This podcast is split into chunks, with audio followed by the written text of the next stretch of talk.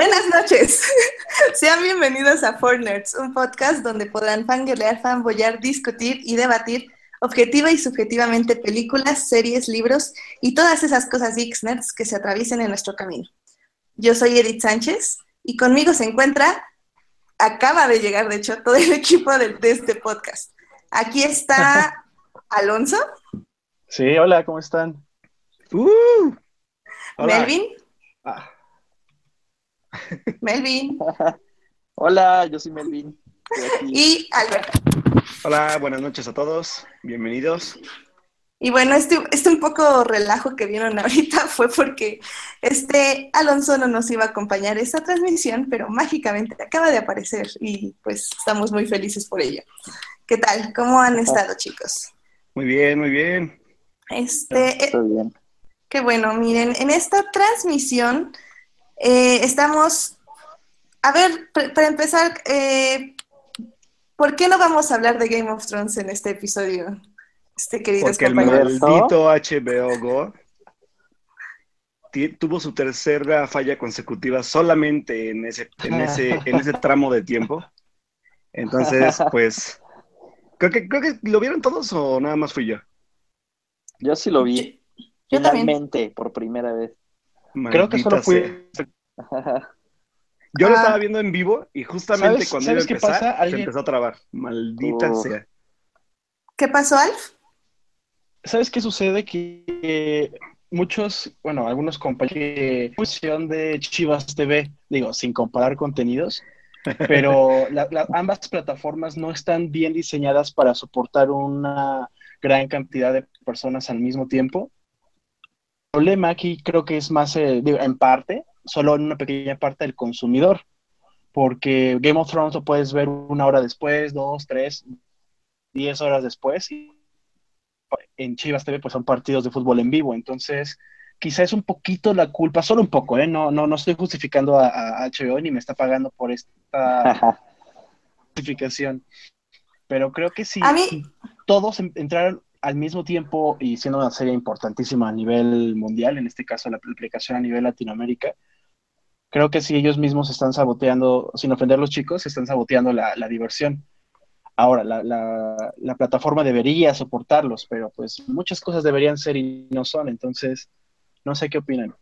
A mí me molestó un poco, digo, yo, yo no tengo HBO, yo lo deseché hace mucho tiempo porque nunca me gustó su plataforma y cancelarlo es literalmente un infierno y no me gusta tener como, o sea, cuando cancelas Netflix te dice como, ay, gracias, este, qué lamenta- lamentamos que te vayas, pero dejamos tu cuenta y todo aquí cuando gustes regresar y tú dices, ah, bueno, muchas gracias.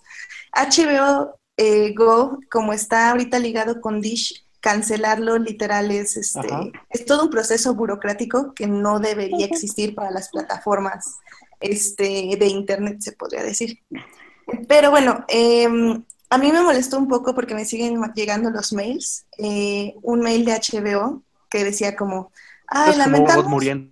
Ajá, la- lamentamos los problemas que has tenido, pero realmente se debe a que tal vez tu internet es chafa, o tal vez Ah, este, sí. tu antena no sirve, o tal vez este, tu, tu computadora no está actualizada.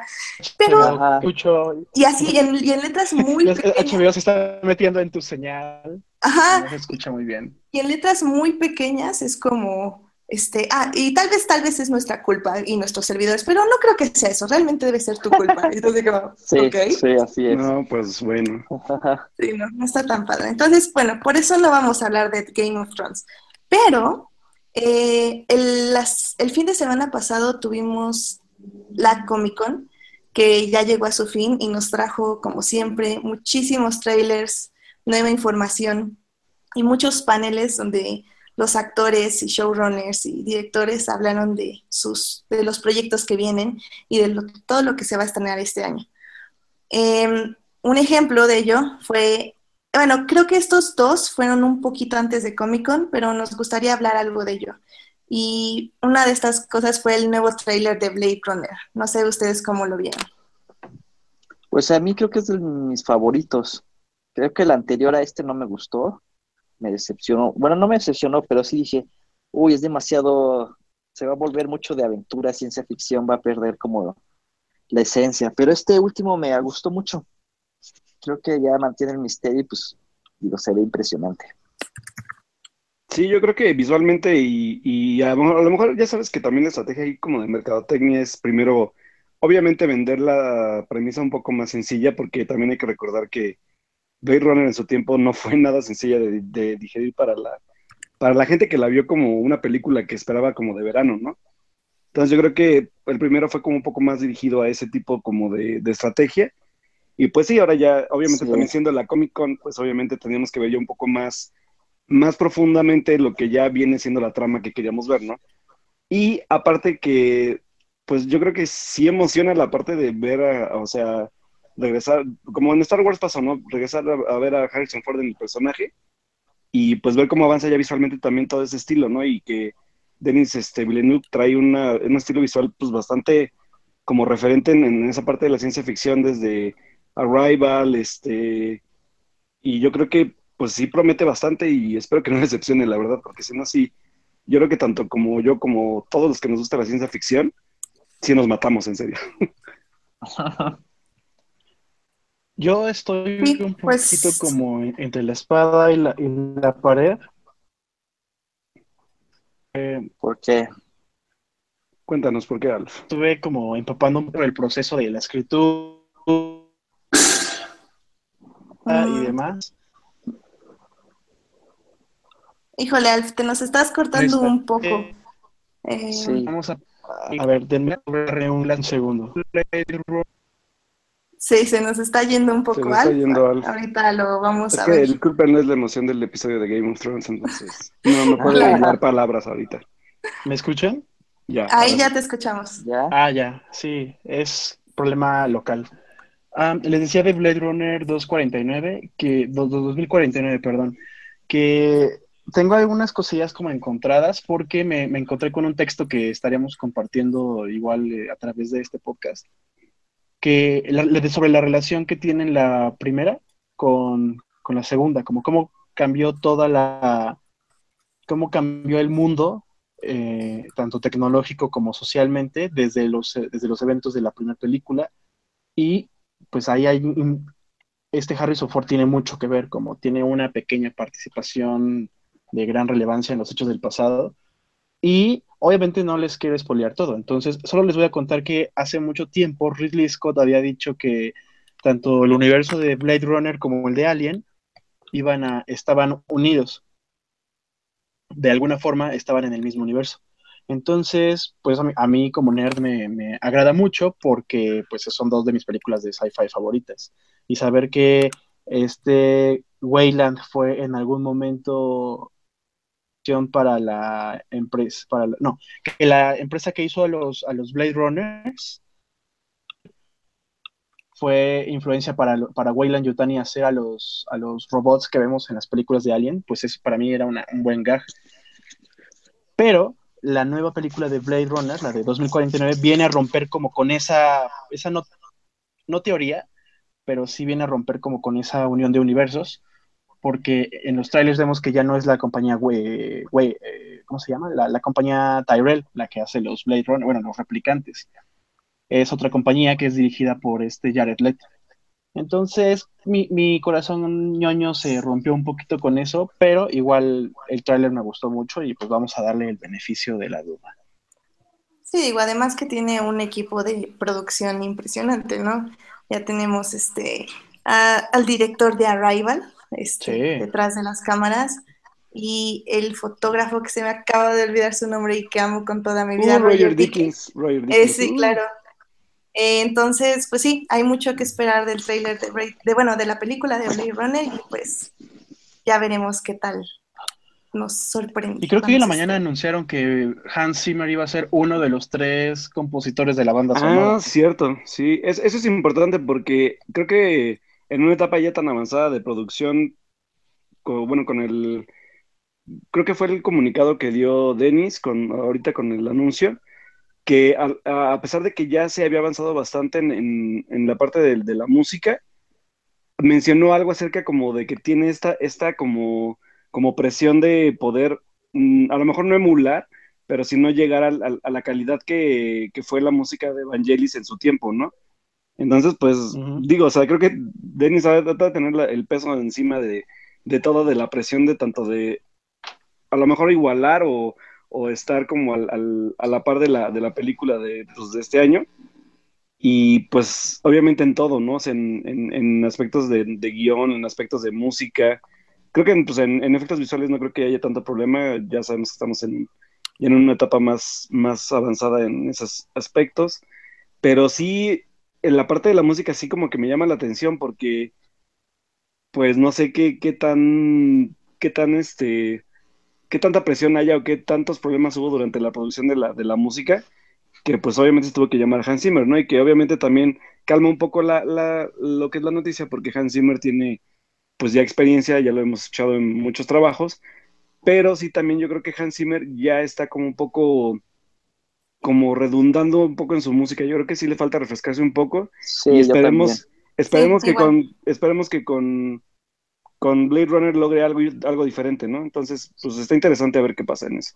No, pues que, hubieran como dices, ya, ya llega en un proyecto que ya está iniciado. Entonces, en teoría, ya nada más tendría que afinar. No va a tener que poner tanto él, supongo.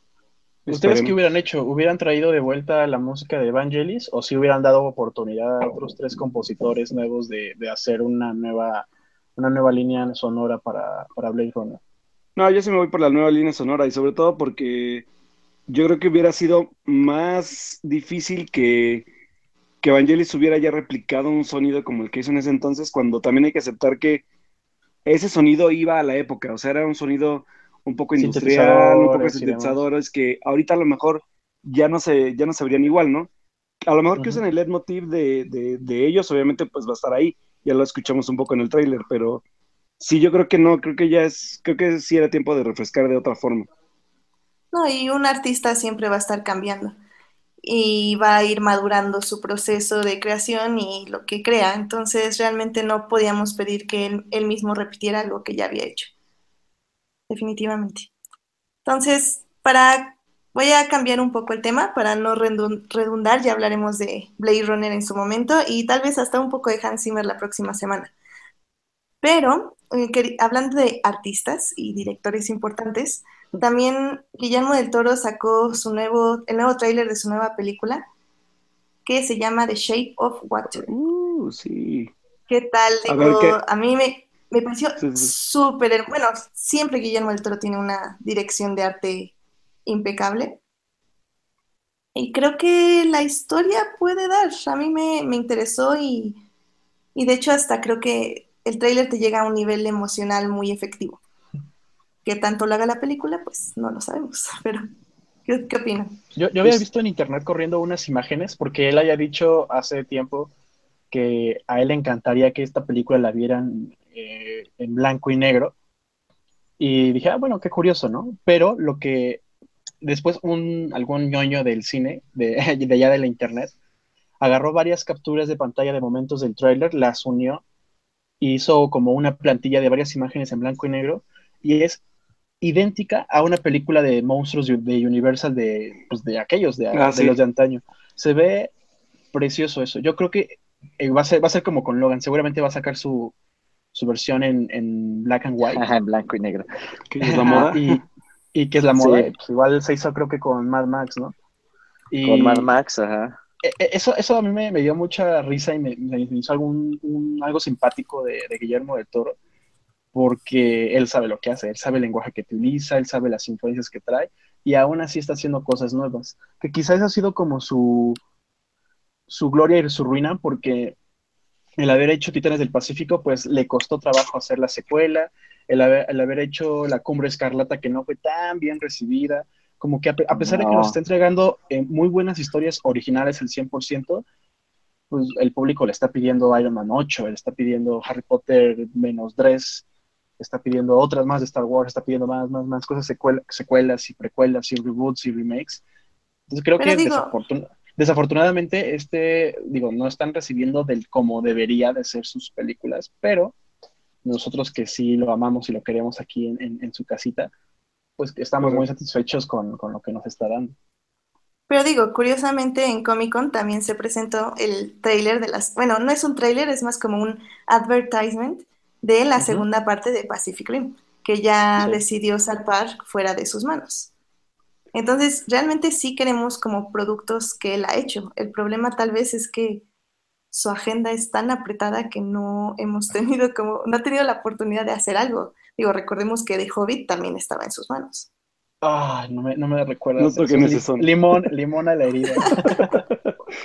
Sí, yo creo que, yo creo que siempre creí como Alf lo dijo alguna vez, ¿no? Yo creo que si Guillermo hubiera estado involucrado en la dirección, creo que hubiera sido otro cantar para la, para la, para la trilogía que acabó siendo, ¿no? Sí, no, por empezar. Sí, ya estaría sido- produciendo el Silmarillion ahorita. No Sí, manches, eso Sin estaría- problemas. No, es que de Hobbit, tres películas, muérense todos, no, no. Pero bueno, no, no hablemos de eso. es No, no entremos en esos detalles de, de dolor. Sí, no, más bien esperemos que The Shape of Water nos dé como, como esa esencia que estamos esperando de Guillermo un poco, creo yo, como desde el laberinto del fauno. Como esa, Sí, se siente como- mucho eso. ajá, un- como esa dirección como, no sé, como nativa, como rough, pero como muy producida, no sé cómo, cómo expresarla. Muy Más bien es su estilo, exacto, es su, su estilo único, o sea, creo que eso, eso es lo que todavía mantiene el toro intacto, ¿no? O sea, que su estilo no se ha perdido, pese a, pues ya cuánto tiempo lleva produciendo ya, ¿no? Claro.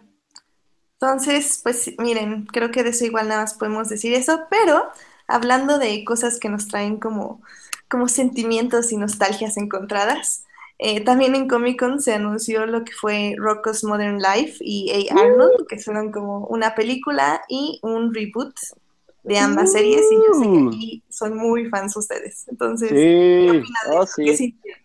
Pues mira, de Arno estuvo genial porque es súper nostálgico el tráiler, haciendo como este, estas proyecciones de varios episodios y así como que recuerdas, ay, yo vi ese y me acuerdo cuando vi ese, cuando el chico del pórtico, ¿no? Cosas así. Así que está como muy padre, muy bonito y mantienen como todo en el mismo tiempo en el que estaba, ¿no? Como que no ha cambiado, a diferencia de Rocco, que ya lo trae como al presente y aún así como que creo que funciona súper bien, sigue manteniendo como su propio estilo y todo. y sabes qué, que aparte Rocco da pie a eso, o sea, el estilo Ajá. de humor de Rocco y el dibujo, o sea, la animación, creo que eso fue lo, lo más interesante de las dos cosas, que la animación parece intacta, solamente está pulida, pero no cambió nada, ¿eh? Es- o sea, exactamente es- No, está como, como se quedó en los 90.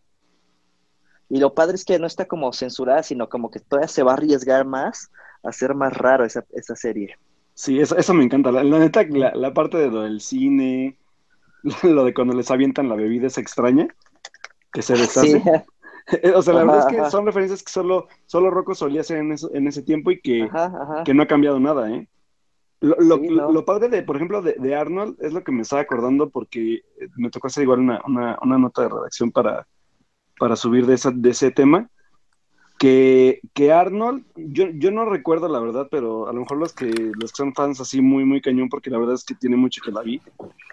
Pero los últimos episodios de Arnold abarcan ya la parte final de la vida de los papás de Arnold y el por qué no tiene papás.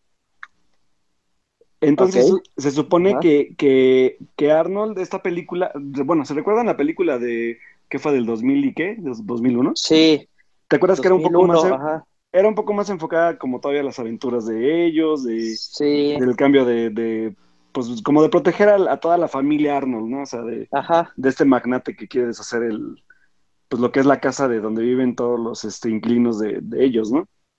Pero Ajá. esta, esta, esta, por lo que entendí, ya se va, va a ser como el cierre, porque se habla un poco de que los, los últimos dos episodios de Arnold tratan de eso, o sea, de los papás de Arnold y de qué les pasó, ¿no? Y pues en el trailer Ajá, vemos, sí. el- vemos Sí. el- la proyección que hacen.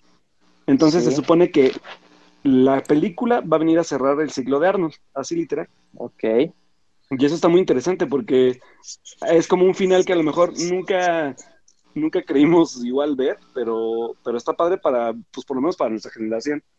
Sí, que siempre nos quedamos preguntando qué pasó, ¿no? Así es, y, y el por qué, fue- ajá. ajá, y el por qué pues Arnold no tenía papás.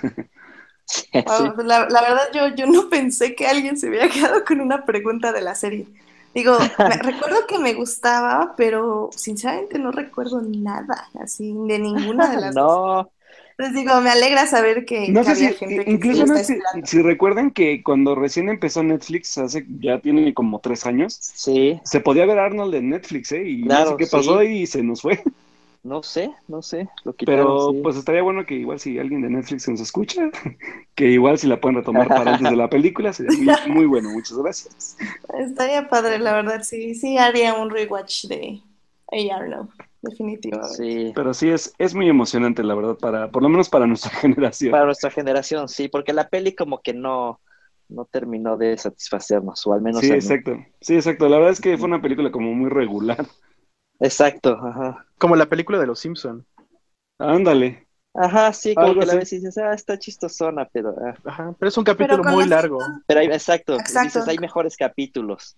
No, y con los Simpsons sigues teniendo la serie, entonces realmente no Ajá. te importa que la película sea mala. O- Ajá, Pues bueno, que los Simpson también han bajado un poco su calidad, ¿verdad? Pero bueno, bueno, muchísimo. ese ya es otro tema. Esa es otra historia. Claro. Y digo, pues también si hablamos de nostalgia, ¿por qué no hablar de la serie que trajo la nostalgia de los ochentas aquí de Netflix, justamente? ¿Por qué no hablar del nuevo trailer de Stranger Things?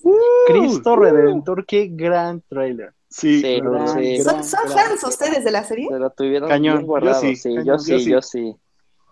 Muy bien, yo no sabía Yo qué sí, tan fans sí. eran. Creo que A ver, ¿y por qué les gustó? Creo que no.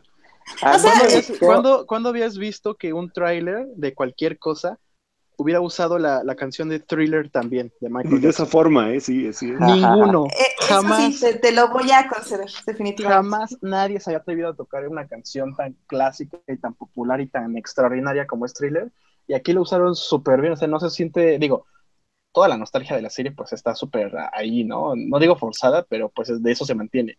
Pero aún así Sí. saben utilizar muy bien sus elementos. Hablaba con unos compañeros de trabajo que son eh, como 15, 20 años más grandes que yo, y justo platicaban de eso, que desde que empieza el, el avance con las maquinitas del juego Dragon Quest, Ah, Uh, sí. ellos estaban diciendo, no, es que sí era bien difícil, y, y, y después empezaron a hablar de la canción, empezaron a hablar de todas las eh, como referencias visuales, de encuentros cercanos del tercer tipo, de los Goonies, de todas esas películas que, que la serie está como, no emulando, pero sí está, se está inspirando en ellas. Y no, es el mejor tráiler de la Comic Con de 2017. Sí, yo creo que sí, la verdad es que sí, ¿eh? Pues fue el que más Se lleva, se lleva a Thor, se lleva a Justice League, se lleva a todos. Wow, wow, wow, tenemos aquí opiniones Sí, aquí pero pues ya- pasó algo. digo, ya que Ah. pasaste, vamos, vamos a los que al parecer no fueron tan buenos trailers como Stranger Things. Digo, ¿qué quieren primero? ¿Marvelivers o DC Believers? Vámonos con Marvel. Marvel, pues bien. Dios. Nueva entrega de Thor, que se Thor. estrena dentro de un par de meses, ¿no? Eh, Sí, ya, en noviembre. Noviembre. Ajá, finales de Sí. noviembre. ¿Qué les pareció? Me gustó más el pasado. A mí- sí, a mí tenía más también. sorpresa. Exacto, aquí ya como que te mata todo el misterio. No sé. Sí, la verdad es que sí. Y, y, y aparte como, como que este, ya este, este como elemento forzado de aquí tiene que haber como un equipo, ¿no? Entonces, es como de Ajá. otra vez, esto ya lo sí, vi en algún pues lado. es que ya es lo mismo, ajá.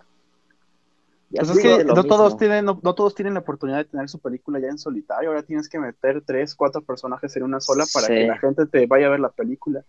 Sí, Sí, no, al parecer tiene que ser el Cuando origen. anunciaron. Claro, tiene que ser el origen y luego ya es todos los ensambles, ¿no? Y, y- No, Pero pues aquí hablamos de una origen. película en solitario. Bueno, digo, ya lo hicieron con Capitán América, ¿no? Pero, pero pues aquí, pues, aparte de Thor Ragnarok, yo sé que es una, es un, es una, una parte muy oscura de Marvel. Y no siento que vaya a ser así en la película, ¿no? Entonces, No, no. ah, bueno, aparte, ahí, ahí les doy un- no, no es spoiler, pero sí es spoiler, así que aguas. ok. Dije que no iba a hablar de eso, pero algo pasa en el tráiler de, de Infinity War que nos arruina todo, Ah, sí. todo, todo, todo, todo. Que aquí no vamos a hablar de trailers sé de qué hablas. Sé de qué hablas No, y, este, y ya sa- salieron a hablar los directores y dicen que no, que no tiene nada que ver, que son este, elementos aislados lo que se ve en el tráiler de Infinity War con el final de, de Thor Ragnarok. Eso Ah, dicen bueno. ahorita. Ya Ajá, que pues vayamos sí. a la- a- al cine, pues igual dicen, ay, ¿qué creen que siempre sí? Pero no les Obviamente a- no, es, es, es obvi- es súper obvio. Yo la neta, yo, lo- yo lo lamento por la gente que, que fue a la Comic Con y lo vio, o sea, porque ni siquiera se ha estrenado esa película, ¿no? Pero, Bueno, ok, ok. Detengamos tema de trailers filtrados. Pero bueno, Sí, porque si no, luego nos, nos Sí. caen los niños rata de la internet y nos empiezan a quemar, que porque subimos trailers filtrados y que decimos Sí, nacos, no, yo, yo nada más, Aparte, miren, sinceramente, eh, digo, ustedes yo sé que les ganó lo nerd, o no sé qué les ganó, pero lo vieron. Pero, o sea, digo, no nos vamos a poner super piquis tipo Nolan, pero sí, o sea, sinceramente, si voy a ver un tráiler, pues lo quiero ver como en una calidad decente, no lo quiero ver de alguien que sacó su teléfono Nokia de su bolsillo. Yo pero, pero también, ¿estás, yo de acuerdo, también. ¿estás de acuerdo en que Yo esto yo creo que ya también es una estrategia súper mala? O sea, siempre, ya, o sea, siempre ha pasado lo mismo en, en esos eventos. O sea, si ya sabes que vas a presentar, pues haces alguna estrategia, ¿no? Y a lo mejor sí va a haber alguien que se filtre y todo, pero pues si vas a presentar algo, pues hazlo a puerta cerrada, con seguridad, en lugar de que te pase lo que te está pasando, ¿no? O sea, es un evento donde al final de cuentas vas a hacer eso. No, y sabes Chicos, que nosotros, también, todos nosotros hemos ido a, a premiers de medianoche o a, a funciones de prensa y eso. ¿Y no, no, no les ha pasado que la misma distribuidora les pide que entreguen sus celulares en una bolsita con un número que se les va a entregar al final de Claro. la función? no, y no ¿Por solo no hacerlo, celulares, por qué no hacer lo cámaras, mismo con los 5 mil basuras. o 10 mil que entran en el Hall H? Digo, yo sé que es complicado, pero tienen la, eh, la infraestructura para hacerlo. Y entras y disfrutas el evento y, no, y, y la prensa tiene chance de grabar bien, sí que haya celulares levantados. Siento que se han tardado en hacer eso, que si lo haces con una función de prensa con bloggers y con, y con blogs chiquitos de cine en México, creo que lo podrías hacer a un nivel súper más importante y, y grande como es en, en Comic Con. No, y deja que, deja que aparte, acuérdense que aquí hubo un, un mega broncón que todavía se, se, como que corrió un poco más, se hizo un poco más exagerado, pero una empresa de cines local se atrevió a subir el tráiler también. Cinemex. Entonces, Ah. bueno, No, es que córtale, mi chavo, córtale. Ay, No, es que es, es ya también tener coherencia. O sea, si tu empresa está diciendo que la piratería y que la fregada y media, Así es. tú subes un tráiler filtrado nada más para generar clickbaits. O sea, sinceramente, ya hay algo mal Ni en les esto. generaba nada, no les generó nada, o sea, ni siquiera pusieron en su tweet un enlace a su sitio web, solo subieron el video y ya. O sea, Sí, solo no. que buscaban el Sí. share, que pues al final de cuentas los que nos dedicamos a esto sabemos que el share solo te da comunidad, pero no te genera ningún tipo de clic en tu sitio. Así es. Entonces ah, fue, fue lo más tonto que pudo haber hecho Cinemex. Y ojalá Disney, Marvel y, y Dios se les, les pongan un alto porque sí se pasaron de, de listos. Bueno, Sí, sinceramente sí fue muy, ay, muy terrible. Oye, eso. pero Edith se saltó algo ahorita hablando de la Comic Con y de trailers. Dime, dime. Se saltó el que, bueno, llegó al tema y después lo evadió. Yo creo que porque igual no le gustó, pero el trailer de Pacific Rim 2 es horrible. Ah, bueno, Sí. de- Es que no es un trailer, ¿o sí? a mi favor no quiero, quiero argumentar algo. Eh, mi persona no ve trailers. Ah, Entonces, cierto. por eso me he mantenido como al margen de la conversación. Eh, desde hace mucho tiempo eh, eh, decidí ya no ver trailers de películas que, que sé que voy a ver. O sea, que sé que sé de quiénes son, de qué van a tratar, de qué van a hablar.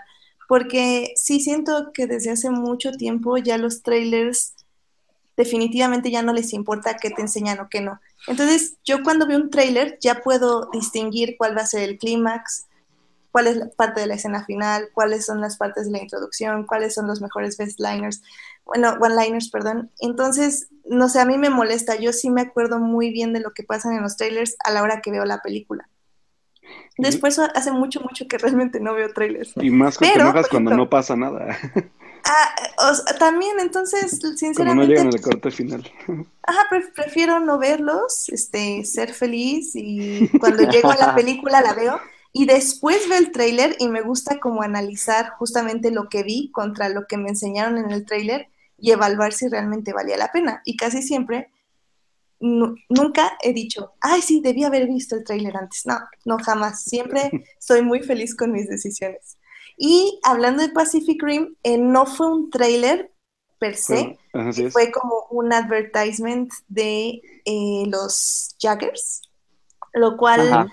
Por eso digo que muchos se quejaron de que, de que ah, es que el trailer está súper chafa, bla, bla, bla, pero sinceramente no vimos un trailer, ni siquiera fue un teaser, fue un advertisement de los Jaggers. Punto.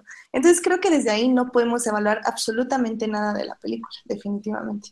Pero fíjate ¿Y que qué les yo- pareció el tráiler de Justice League? De- Oh, espera. Oh. Iba a poner su punto de, de Pacific Rim, este Alberto. Sí, bueno, yo, yo, no, lo peor es que yo lo digo también, no solo desde el vista del, del tráiler mismo, sino que lamentablemente yo, aparte de ver el tráiler por, por la simple emoción de ver qué va a pasar, también yo siento una obligación profesional conmigo mismo de ver cómo caramba se promociona una película.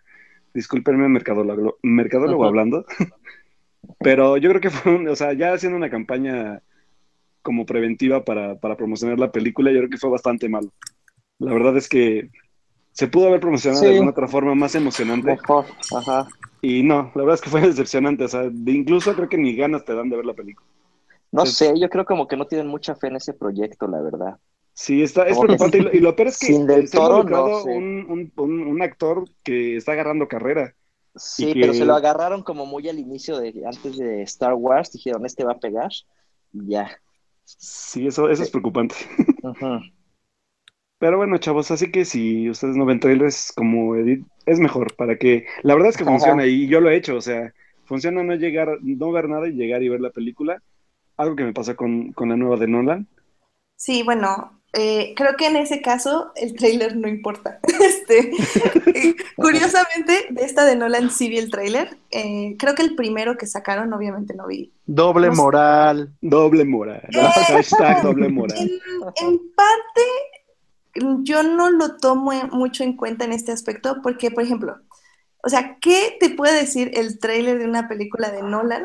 Sobre todo una película histórica que Sí. no sepas. O sea, y de escenas que sabes que vas a tener que ver en pantalla grande. O sea, ¿qué, qué te puede no ya sorprender? O sea, no sé. eh, obviamente cosas como Marvel, DC, o sea, películas, por ejemplo, Baby Driver no he visto nada, porque No veo nada. finalmente sé, Sí, ajá, no. sé que son, son escenas que están tan bien construidas que al final del día no quiero que me quemen ni un minuto, pero Nolan no solo es acerca de una escena, es acerca de la secuencia. Así es. Entonces, eso no te lo pueden quemar en un trailer, sinceramente. Sí, eso sí es cierto. Punto para Edith y nuestra editora favorita. Gracias. Bravo, bravo, aplausos. No, pero, Muy bien, pero eh, sigamos. Querían hablar del trailer entonces ya de Justice League. Ah, no, ya Díganme, ¿qué al tal estuvo? tema, gracias. Gracias, que amables. Oh, perdón, ¿de qué querías decir de Pacific Rim todavía? No, nada, ya podemos cambiar de tema, pero no hablar de ese, de ese tráiler horrible de Justice League. Ah, ok. ok, vas, Fede. ¿Qué Está, muy largo ese tráiler, ¿no? Está súper largo, es toda la historia y no te termina de decir nada. Yo lo sentí como. Wonder Woman 2. Sí. No, pero bajado de tono, o sea. No, además, o sea, yo lo que odio es que es todo green screen. Esa secuencia de Ah, la- Aquaman. la secuencia de Aquaman se ve horrible, sí, está horrible. todas. ¿No? Obviamente Sí. aún no está terminada Chavos, entonces denle su chance. Sí. Ay, la de Wonder Y- Woman, no, Bueno, en no el es que- trailer se ve horrible y en la película se ve un poquito menos horrible. La Ay, secuencia de CGI. Digo, si la secuencia final de Batman vs Superman no se ve bastante bonita, que digan, no sé, así No que- se ve nada. De hecho. Yo, de hecho. Hasta parece que David Yates la hizo. Oh, que la. Pues sí. La verdad es que sí. De, No voy a de hecho, defender bueno, a David Yates porque es la verdad. pero o sea, hay que darle chance a, a Justice League porque ahorita están en reshoots y van a gastar 25 millones de dólares en el- los reshoots y están quitándole créditos de, de mucho a Zack Snyder y a su esposa y a otro tipo de Jeff Ese, ese dramón está bueno. Está, Sí, está bueno, está sí. el chisme, es como de telenovelas geek. ya, se- ya- ya se, ya se dieron cuenta que no les está funcionando lo que Zack Snyder hizo, ni su paleta de colores, ni, ni su elenco, ni nada. Entonces trajeron a Papá Whedon, que ya nos salvó el del mundo con, con Avengers. Y al final, pues sí, están gastando mucho en mejorar la película para que no se vea tan mal. O sea, no creo que sea buena. Sí, yo No creo va que no, pero, buena. a ser como. pero si no- logra. no creo que si sea muy buena, al menos, pero va a estar regular. si al menos ya, va a estar ya regular. logra cambiar un poco el estilo visual y, y la forma de narrarla. Whedon tiene ya experiencia en eso, entonces pues, ah, igual y puede que Sí, yo sea creo un que con que le- poco. con que le dé más profundidad a los personajes, los encamine ya más o menos mejor. sí, Eso es lo que va a mejorar. El estilo no creo va a seguir lo mismo, Yo creo que va a seguir igual de Darks y todo eso. Yo creo que sí les va a costar mucho quitarlo. Pero al menos puede rescatar, yo creo, un poco a los personajes. Pues esperemos. Sobre todo, yo creo que Batman, porque sí, Batman creo que fue lo más. No, yo creo que lo peor ha sido Superman. Digo, está muerto, pero aún así, tener un Superman que no te inspira nada de, paz, ni de, ni de esperanza, ni de justicia. Obviamente, espero que cuando resucite llegue como Cristo con un manto blanco y lleno de... Y con bigote.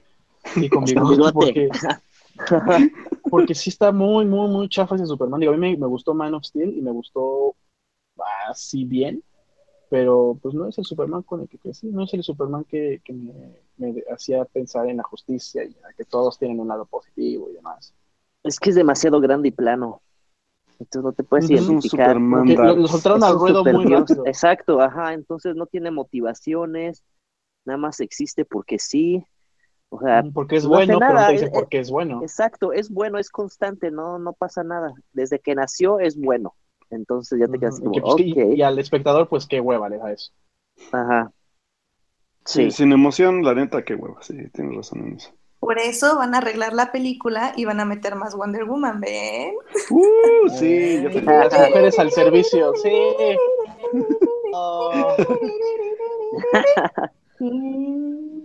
Sí, soy fan. Muy bien, no, sí, yo también te apoyo en eso. La verdad es que creo que Wonder Woman es lo único decente que he hecho desde hace mucho tiempo. Eso, Chihuahua. Sí.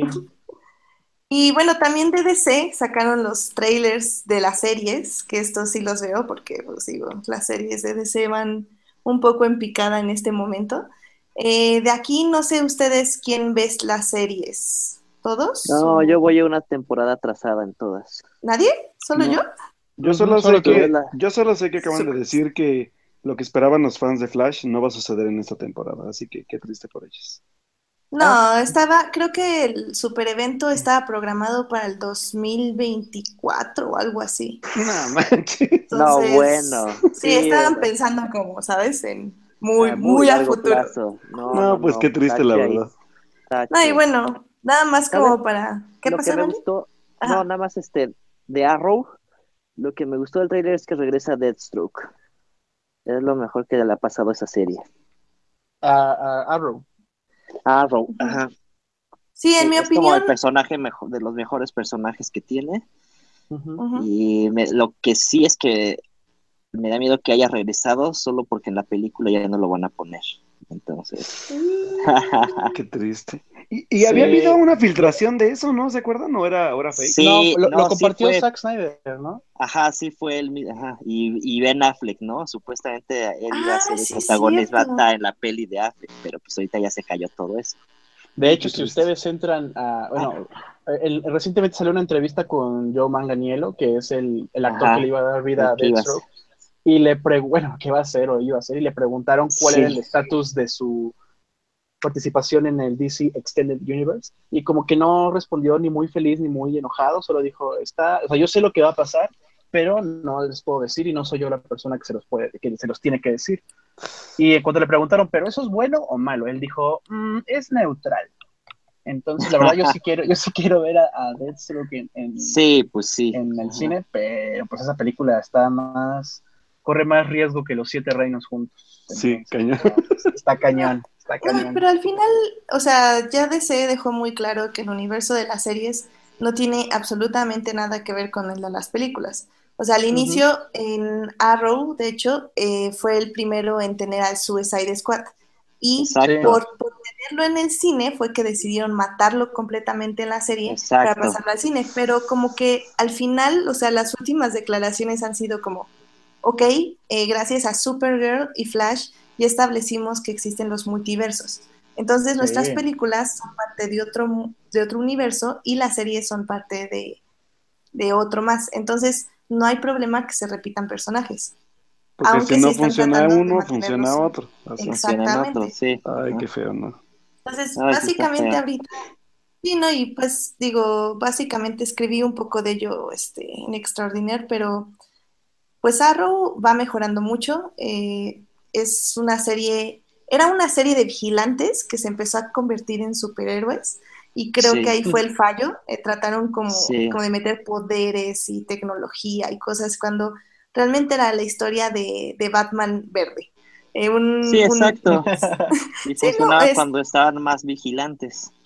Exacto, cuando estaban buscando una redención continua y una redención en un mundo donde es muy difícil eh, corregir tus errores, se podría decir. Entonces, esta temporada regresaron a ello y creo que al parecer van a continuar por ahí, lo cual lo agradezco mucho. Flash es la serie que se ha ido un poco al caño, básicamente. Un Sí. poco, ya estamos hartos de Iris.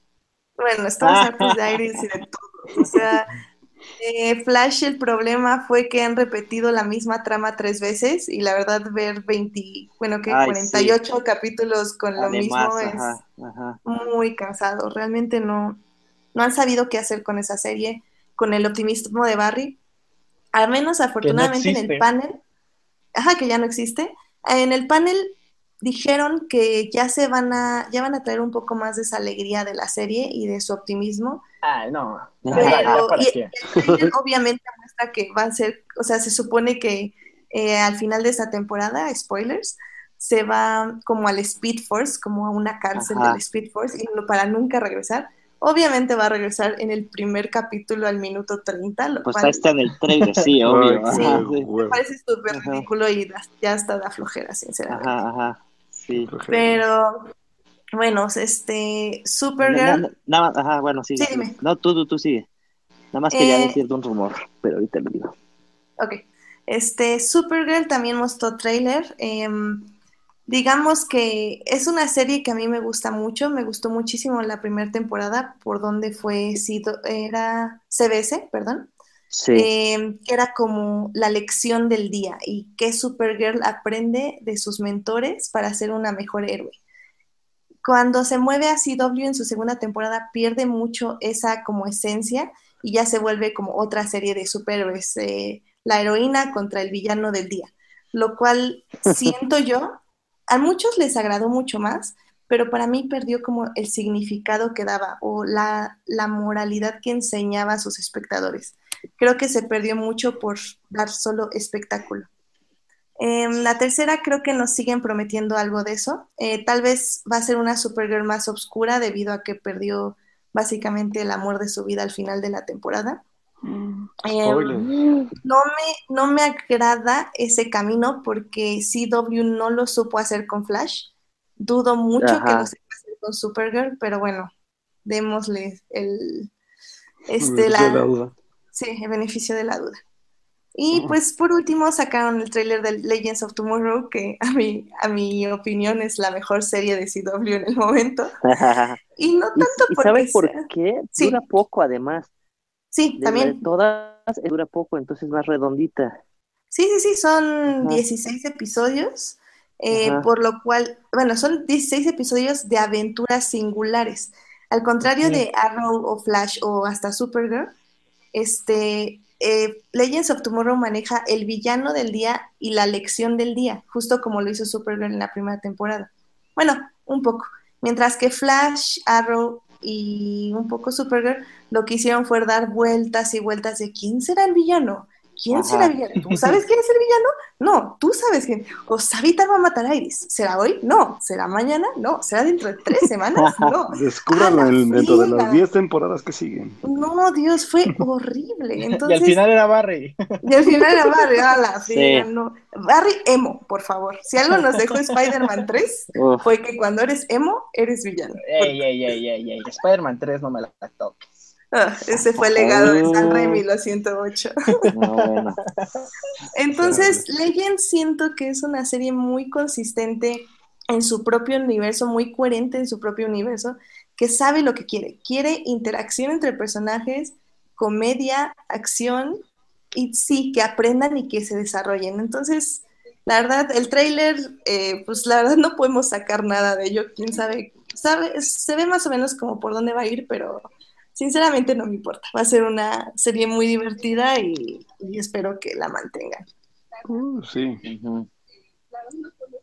¿Tú ibas a decir de un rumor, Ah, iba a decir, ajá, antes de este cerrar lo de Batman y Affleck, que el rumor que oí que este, la trilogía de Matt Reeves. Que es la única Este. falla que ha tenido como um, Marvel ¿Qué? ¿Cuál fue? en cuanto a sus series. Digo, por supuesto, no estoy hablando de las de Netflix, no tiene nada que ver. Pero esta semana tuve chance de ver las primeras escenas de Inhumans. Ah, sí, Ah, la sí. nueva, la Ay, nueva serie y en Mega Marvel. IMAX. Qué horror, en, a ver. en cuéntame. Mega IMAX. Y miren, de entrada les voy a decir, el showrunner es Scott Buck, que es el mismo showrunner de Iron Fist. No, ya valió. Está sentenciada ya. Sí. O sea, lo despidieron y lo contrataron para Inhumans, ¿en serio? Ajá, dijeron, peor es nada. Y, y trajeron a Scott Qué Buck.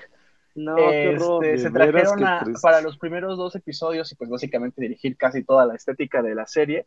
Se trajeron a Roel Reine, que es un director holandés que según su currículum y su y, y Wikipedia ganó el Oscar, el equivalente al Oscar en, en- en pa- en- de su país, lo cual no es garantía.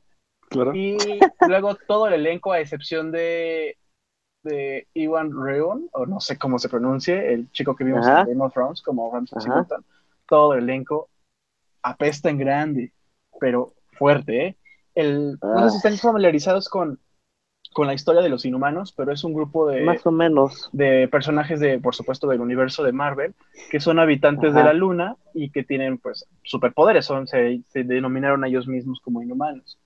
Entonces, el, el asunto, el problema, el conflicto es que eh, es una familia real, que es la gobernante de, de esta, del lado inhumano de la luna, por así decirlo, y Ramsey Bolton, porque no, no, este, bueno, el personaje se llama Maximus, el que hace Ivan Regon, es el hermano del rey, que es Black Bolt, se llama el personaje. Entonces, eh, la historia principal de los inhumanos, tanto en, lo- en los cómics como en este caso en la adaptación, eh, trata sobre los conflictos en la familia, porque eh, Black Bolt, que es el rey, no, eh, quiere vivir alejado del, planeta Tierra y esperar a que llegue el momento en que todos vivan eh, felices y contentos. Y Maximus quiere ser el rey de los inhumanos y bajar a la Tierra y tomar lo que les pertenece. Haz de cuenta un, un conflicto entre el profesor Javier y Charles eh, y Magneto. Ajá. Entonces, es interesante. De hecho, fue una buena decisión convertirla en una serie en vez de una película como estaba planeado originalmente en el 2009, me parece, porque son personajes un poco más complejos, son, son muchísimos los inhumanos que existen. Eh, el drama familiar también da para mucho más. O sea, podrías haber convertido esta serie en un Game of Thrones de Marvel, porque sí está muy interesante. Pero parece ser que todas las decisiones que tomaron estaban muy mal hechas, desde, como les dije aquella vez, desde la gama de, de colores, la dirección de actores. Inventaron, los decía el director porque vino a México a presentarnos estas escenas y nos decía que él, él siempre ha sido fanático del formato IMAX y que les pidió a, a- le pidió a IMAX que, que crearan unos lentes mucho más amplios para él poder grabar mucho mejor los, los paisajes de Hawái y de todos los lugares en los que filmaron. Y sí, eso, o sea, eso no, se lo, no se le demerita. Grabó cosas muy, muy bonitas, pero al momento de unirlo con, con el maquillaje que utilizaron para los personajes, con el vestuario, con los efectos visuales que a pesar de que estaban sin terminar se veían muy, muy, muy, muy retrasados, no haces más que, parece un comercial de Samsung lo que, lo que vi, desafortunadamente. Entonces, eso se puede salvar en postproducción, como todos lo sabemos, pero el No, no, no, nada se sale se puede salvar. Perdóneme usted. Lo que no se puede salvar es que Black Bolt, el, el líder, el rey de los inhumanos en los cómics, es un, no, no tiene, bueno, tiene voz, pero él nunca habla, porque su poder viene de su voz. Su voz es tan poderosa que puede destruir una, una ciudad entera con solo un susurro. Entonces, imagínense un mal actor dirigido por un mal director en un personaje que no habla en toda la serie. No, bueno. Eso, eso es un problemón. Luego, el- la, la esposa de Black Bolt es un personaje que se llama Medusa, que su cabello es pelirrojo y largo y se mueve como su nombre lo dice, como, me- como si fueran las serpientes de Medusa. Entonces, en el primer tráiler muchos Marvelitas se quejaron que se veía muy falso, que no se movía, que cómo era posible. Y de- las escenas que nos enseñó, le pusieron como que todo el presupuesto al cabello y sí se ve bien, pero igual la chica no actúa nada bien. se siente muy forzado el drama familiar, hagan de cuenta que estamos viendo un episodio de La Rosa de Guadalupe espacial. así, así se los vendo. y que venga Marvel y que me diga y, que me corran, pero sí está muy mal hecha. Yo espero que las críticas, porque están haciendo una gira mundial, empezaron desde Comic Con a enseñar estas escenas, estas primeras imágenes, y van a irse por varios países. Espero que sea una especie como de sondeo para que arreglen las cosas que no están saliendo bien, porque como dijiste, Edith, la semana pasada, o no sé si fue una plática entre nosotros, Marvel no deja morir sus series tan fácilmente. Entonces, esta seguro la va a tener segunda y hasta tercera temporada. Y quizás, pues, eh, si bien le va, va a tener el destino de agente Carter y va a durar lo que tenga que durar. Pero no está, temporadas. No, no, no. Va, no está a la altura ni de Daredevil ni de Jessica Jones y está más o menos igual que Agentes de Shield, pero creo que Agentes de Shield no me gusta, pero creo que está un poquito mejor que Agentes de Shield.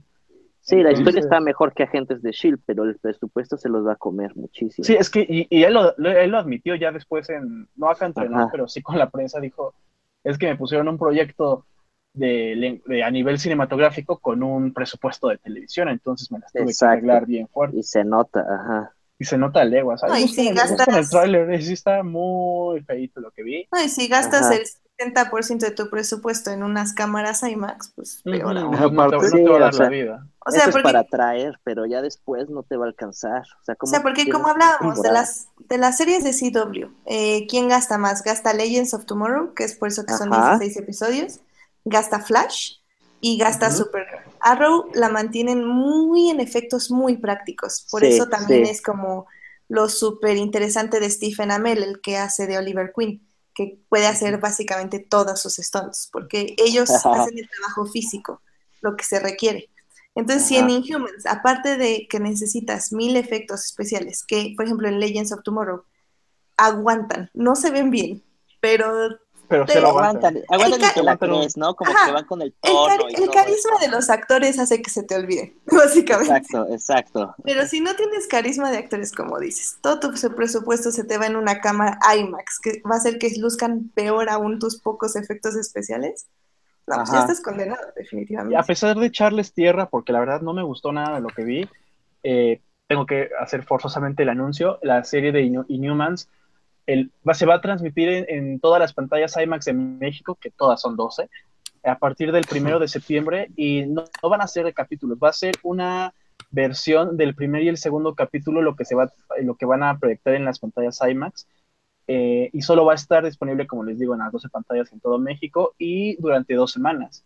Entonces si son muy fans de Marvel y muy fans de los personajes y quieren aguantar este todas las críticas que están tirándole a la serie y también pues o sea, por gusto a, los personajes y a la historia, tienen interés en ver Inhumans, pueden ir a verlo en las pantallas IMAX y a finales de este año Canal Sony tiene confirmada la serie y ellos van a ser los que la van a transmitir.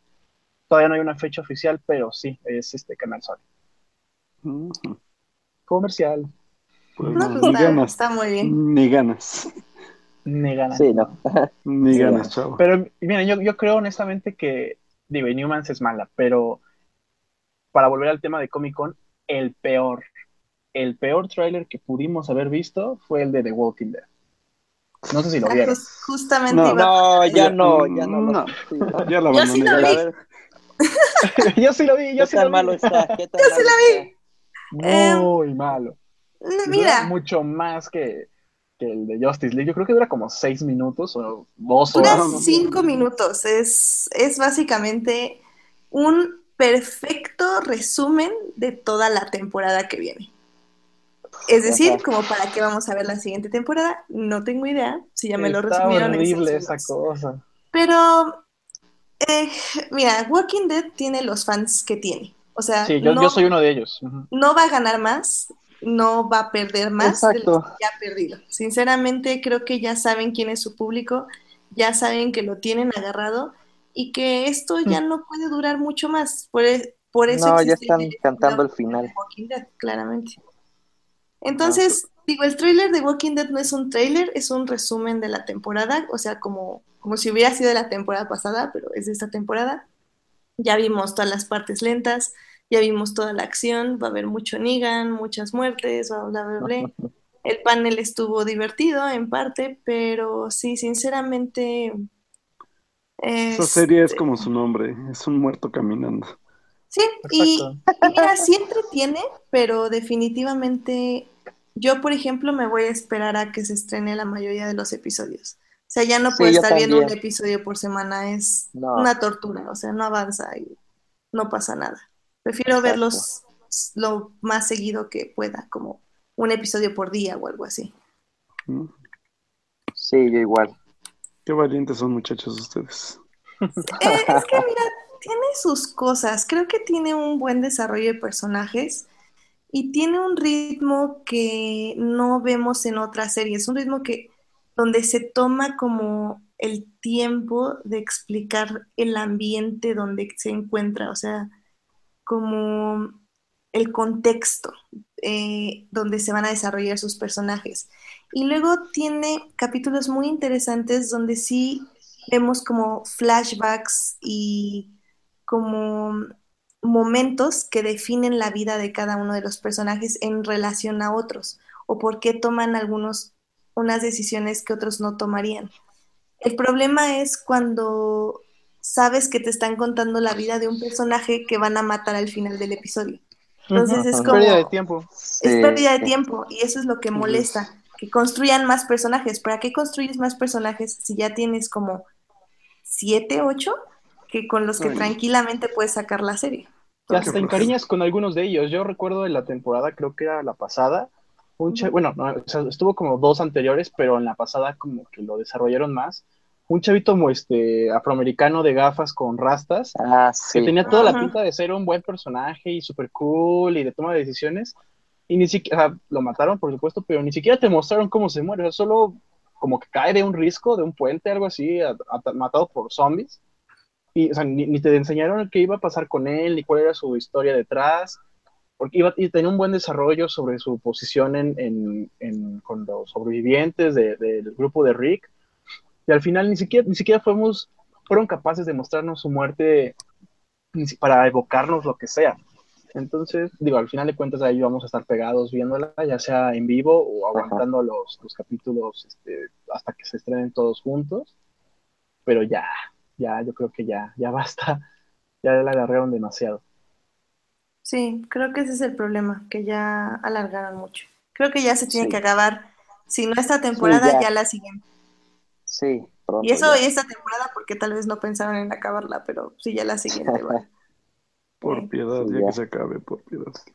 Bueno, pues miren, se nos ya se está, se nos está acercando el final del programa, pero no queremos irnos sin discutir la, ah, bueno, la cartelera comercial, pero antes, perdón, se me olvidó.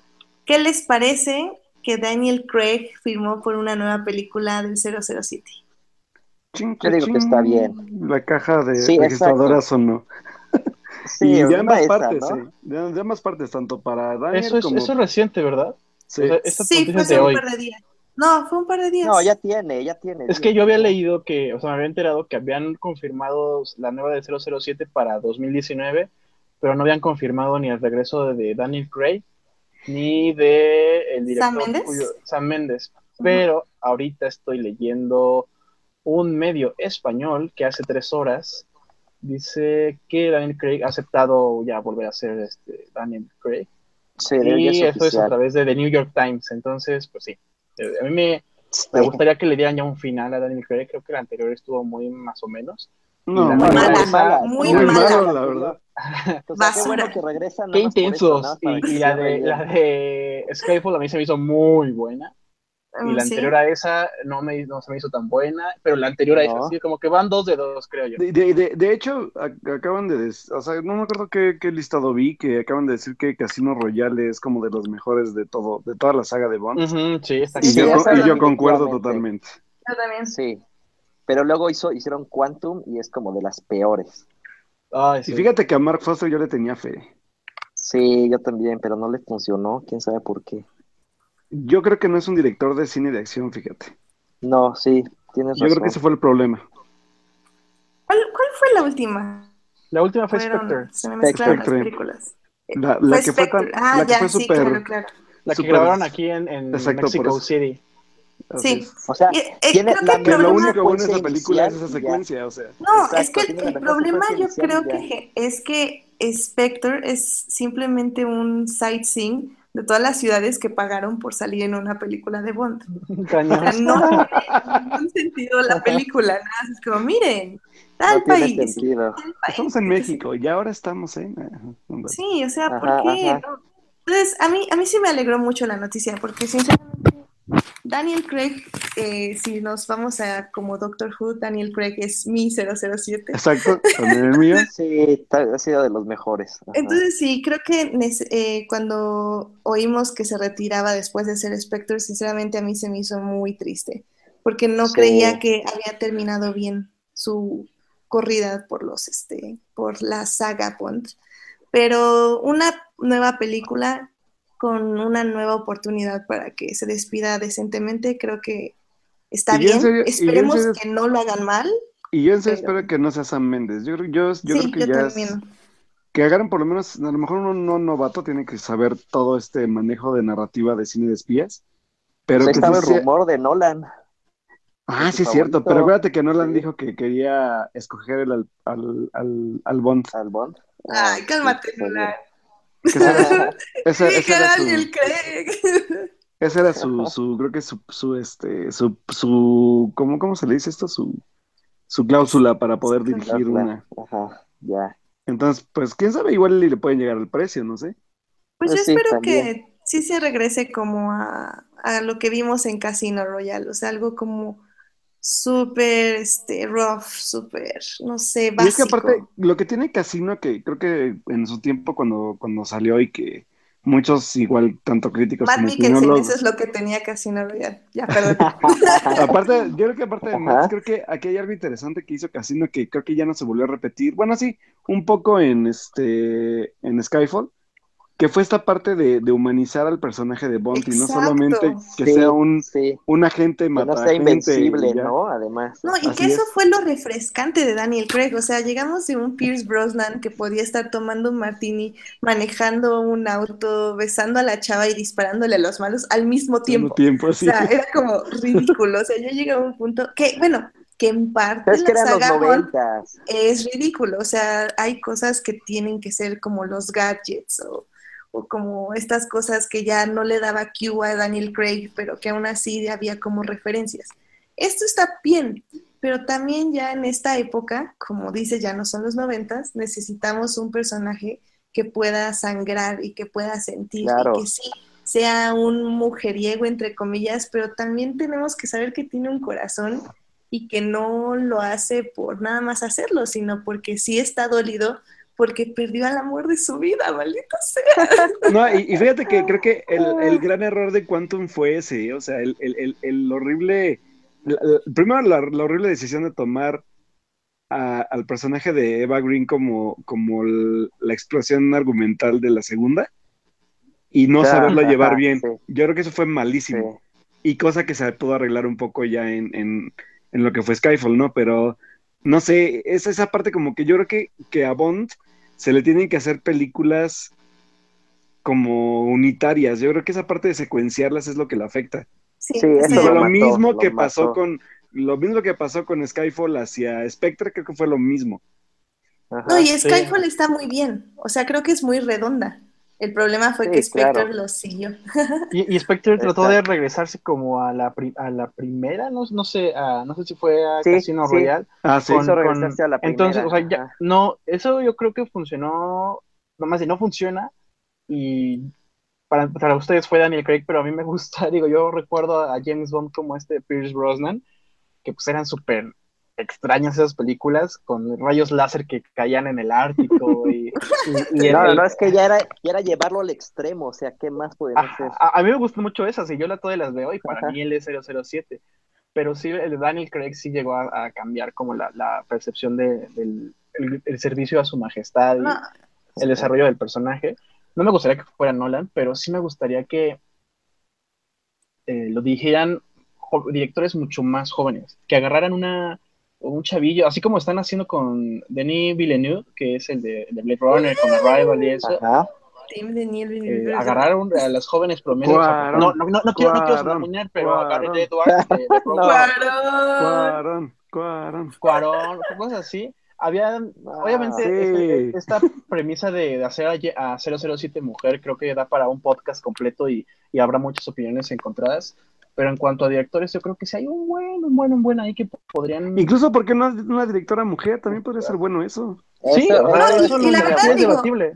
Hay algo que Daniel Craig, bueno, la saga de Daniel Craig hizo mucho y que Spectre se perdió completamente, fue una buena construcción de personajes femeninos. Claro. Eh, sí, ya lo tenemos con Sí. su amor al inicio con Eva Green eh, y, o Creo que- con, con Em, básicamente. Y Spectre nos prometió a Mónica Bellucci, todos estábamos muy felices de que No, Mónica, Ay, no, que saliera dos segundos ¿Cómo se llama esta chica, la de la vida de Adele? Ah, también. No, ¿Qué, súper qué personaje Ah. tan horrible, en serio. O sea, Sí. yo, yo- yo esperaba tanto de ella. Y Sí, dije, No, no, no. no puede ser. Era la peli que más prometía y nada. Y justo, y extrañamente creo que fue ese año, fue que se estrenó Misión Imposible, la última. La Rogue un Nation. Sí, gran fue- personaje Uy, femenino, Dios, Claro. fue increíble. Ah, Entonces, sí. sí. se puede, nada más que se perdieron. ¿Cómo no sé se llama cómo- esta actriz? Que yo la neta sí aplaudí como el descubrimiento. Ay, se me fue el nombre de esta, de esta chava. ¿De quién? De, de la de, de Rogue Nation, la que fue La la... de, la de Misión Imposible es Rebecca Ferguson, ¿no? Uy, Rebecca Ferguson. Wow, Sí. neta, Sí, qué porte de, de actriz, en serio, ¿eh? Perdón. Yo salí, yo neta sí cuando salí, yo sí salí, la fui a ver con unos amigos y le dije a un amigo, güey, ¿te fijaste? O sea, en serio, para mí fue como el descubrimiento del año. Sí, para mí también. Sí, Yo también sí. salí, salí fascinada con esa mujer. Y Yo, aparte- acabo, Así como, yo acabo de ver wow. esa película hace una semana en, en un canal de televisión. La verdad no me había dado el tiempo de verla y sí me gustó. No la buen- Era ¿Viste obligada en cine? cine. Ya Oh my sé, God. ya sé, pero o sea, la vi, la vi empezada en tu Canal o algo así. Y este, ya después la grabé y sí está bien cool. O sea, a mí no, yo no me esperaba mucho porque, porque Tom Cruise, pero sí Rebecca Ferguson sí salva bien, Cañón y Simon Peck salvan bien padre la película. No, y aparte sí, el sí. cambio, el cambio como de, de dirección, porque aparte es este, se pide Maguire, creo, el, el director. Sí, efectivamente. Ajá. Este, yo creo que se supone que él es el que se va a hacer cargo ya de, de la saga que viene por lo menos de tres. Entonces creo que viene a ser como un cambio interesante, ¿eh? O sea, No, y como, sí, ahorita, como, sí. como que refresca sí el, se el género. reinventó. Se Sí, refresca el género. Sí, acabo de checar y sí, las dos se estrenaron en el 2015. Entonces me acuerdo justo que todos pensábamos que James Bond era la que iba a arrasar con las críticas y la taquilla. Y Chan Chan, que No, fue Misión no. Imposible qué triste, no. sí. No, y fue espectacular. Soy ¿Sí súper fan 2015? de... ¿Eh? ¿Sí fue 2015? Sí, fue 2015. Aquí ya lo tengo. Ah, porque, ah, pero es que Bond fue invierno y creo que la otra fue verano, ¿no? Ah, eso sí, ahorita te lo checo. Sí, porque creo que sí, es que me, según yo era un, Fue- un verano, pero no me acuerdo si Misión fue al- Imposible fue en agosto Ah, sí, sí, sí, entonces y... Y Spectre fue en noviembre. espect- Ah, sí, por el Día de Muertos, ¿cierto? Sí, Noviembre, efectivamente. Sí, fíjate, no, pero sí, eh, creo que sí es cierto, porque yo, yo llegué a hacer la comparación en, en, mi opinión que escribí para el periódico en ese entonces, y sí dije, sea, nada que ver el cine de espías que manejó Misión Imposible con lo que manejó ahorita Bond, que es el que tiene más experiencia en eso, ¿no? Ay, no, y es que aparte Tom Que Cruise, debería ser así. todo lo que hace en un carro o en una moto es espectacular. La verdad es que sí, sí, la neta sí. Neta que... Y el sonido, la edición de sonido. No, no, ya. Detengámonos, que a Sí, mí yo me voy con Misión Imposible. ¿Sabes? A, a- mí me, es que y a- un poquito antes, no sé si fue como. o es que en México llegaba en febrero. Vio mucho el cine de espías. Uy, sí. muy, muy Sí, cañón. sí. Entonces, pues en febrero ves muchísimo. Kingsman, que es superacción, y el servicio secreto británico. Y, Ah, también fue The Man from Uncle. Y esa también Sí. estuvo muy buena. y al final, este, pues ves James Bond como muy acartonado y demás, como que sí. Lo mismo repitiéndose, hago Ajá. fórmula agotada. Kingsman era de Matthew Vaughn, ¿no? El de, el de X-Men. Ajá, el, el de X-Men, First el de Que por cierto también tuvo tráiler en Comic Con, se nos olvidó decirlo. ¿Cuál? ¿Ah, Kingsman? Ah, sí. Sí, claro que sí, Uh, de Golden The Gold Circle. Circle. Uh. Sí. Y va a salir, ¿cómo se llama nuestra actriz querida? ¿Cómo se llama? esta? ¿Se me fue el nombre? Ayúdenme. Ju- Julian Moore. Julian Moore. Uh. Ah. Sí. Sí, yo la neta sí espero mucho esa película. Sí, decían que el tráiler estaba muy bien, ¿no? Sí, la neta es que sí. Sí, yo ya lo vi, sí, está chido. Sí. Y aparte, la verdad es que creo que de los directores actuales, yo eh, eh, estaba platicando el- en la semana con, con un amigo después de ver la, la nueva película de Edgar, Edgar Wright. Yo creo que Matthew Vaughn y Edgar Wright se mantienen como en ese estilo como refrescante de género de acción. O sea, creo que es, eh, sí, saben llevar un estilo nuevo, no se siente como el de otros, aunque sí retoman algunas referencias, pero O sea, sabes que es una película de acción y sales como muy, muy feliz y lleno de adrenalina, pero no es igual a todas las películas de acción. O sea, tienen- Exactamente. tienen su sello muy propio. O sea, exacto. no es, no es como ver una película con La Roca en la que sale todo el tiempo de la misma forma y siempre se ve igual y siempre parte madres. Y sabes que se los va a madrear igual y que va a Ajá. un chiste. No, y en el mismo. caso, por ejemplo, de Matthew Vaughn, él, por ejemplo, yo lo conocí por Stardust, que es una película basada Ah, en el sí, libro de Neil es Gaiman, cierto. que era como entre fantasía, comedia, acción, o sea, una cosa muy, muy buena, o sea, fue una buena adaptación y un buen experimento cinematográfico, porque realmente nunca he vuelto a ver una película que maneje como tantos géneros de manera tan efectiva. Y luego Sí, fue que hizo. Kika, y luego ya se fue con X-Men. Entonces, Sí, cierto. este es un director que le gusta estar tal vez como en el mismo género, o de, como de superhéroes, héroes, pero lo hace todas, bueno, siempre lo hace de manera diferente, y eso es lo interesante. Y aparte que en la parte narrativa y de desarrollo de personajes se siente una madurez muy diferente si la comparas. O sea, por ejemplo, Claro. ahorita me, me da confianza que, que él es, es que él es quien va a dirigir ahorita la 2. Porque, por ejemplo, lo que pasó con Kikas, que se va. Matthew Vaughn de la 2 y Kikas un asco, un asco, pero asco horrible. Sí, no, la otra vez la estaba viendo en el todo, sí. 5, creo. Ay, Dios, no, qué horror. Sí, no, en serio, qué horrible Sí, película. no, malísima. Pero bueno, sí, yo creo que este, pues sí, que Gold Circle Ajá. también es de mis más esperadas este año. Así que vamos a esperarla Sí, con sí. muchas ganas. Sí, y de hecho, hablando de Edgar Wright que mencionabas, eh, dos de ustedes ya fueron a ver Baby Driver. Eh, Uh. obviamente, eh, ahorita en esta sección queremos hablarles un poquito rápido de la cartela comercial, pero bueno, Baby Driver no se estrena aquí en México, bueno, se estrena aquí en México hasta el 10 de agosto. Eh, ¿qué nos pueden decir de la película sin darnos spoilers? Spoilers. Vas, Alf, primero. Híjole. Es, yo siento que hasta ahora es, yo creo que esta es la película del verano, honestamente, de la que nosotros que somos nerds, pues ya sabemos el director y ya sabemos lo que ha hecho y demás. Entonces sí esperábamos mucho. Pero una- un, una- un espectador ordinario que no sabe ni quién es el director, que Ansel Elgort no es tan famoso todavía, puesto a, a pensar que Isa González va a salir como Belinda en Baywatch dos segundos y, y que, y que solo puede pensar en algo como Kevin Spacey como el único highlight de la película, va a salir muy, muy, muy, muy, bien- muy, muy sorprendido con un muy buen sabor de boca porque, lo voy a decir, está bien cabrona, bien cabrona, de principio a fin, no paras. Es Ansel Elgort porque no me causa ningún tipo de empatía, pero su personaje es exagerado, es, y, y es como que tiene que ser porque está pues es un, al final de cuentas yo lo veo como una especie de combinación musical, o sea, no es un musical, por supuesto, se basa en, eh, sí está completamente basado en, las canciones que eligió Edgar para, para hacerla, de hecho él la dijo en la entrevista aquí en México, que de haber este, escuchado una canción, la de inicio, que es este, de, de Bell Bottoms, algo de Experience o algo así, y que a partir de la canción empezó a idear una historia, o sea, como haría como un clip musical, y después la unió a otra canción que estaba en su, en su iPod, y después empezó, a- empezó a idear una, una película basada en la playlist que, que, que había creado. Entonces, está muy, muy, muy buena. Todos, absolutamente todos los personajes se lucen. Ansel Elgort hace un muy buen chavillo, o sea, el, el importante de la película. Y es un poquito odioso nada más, pero está muy cool porque conoce su historia, lo, lo que le sucedió antes, lo que sucede actual y lo que le va a suceder después, y creas un poco de empatía con él. Está Lily James, no sé si es ella, no sé si es su nombre, la, la, la Lily, chica. Sí, sí, Ah, sí, James. creo que sí La, es. La chica que, para ubicarla, es la chica que, que hizo el live action de Cenicienta, para los que no saben quién es.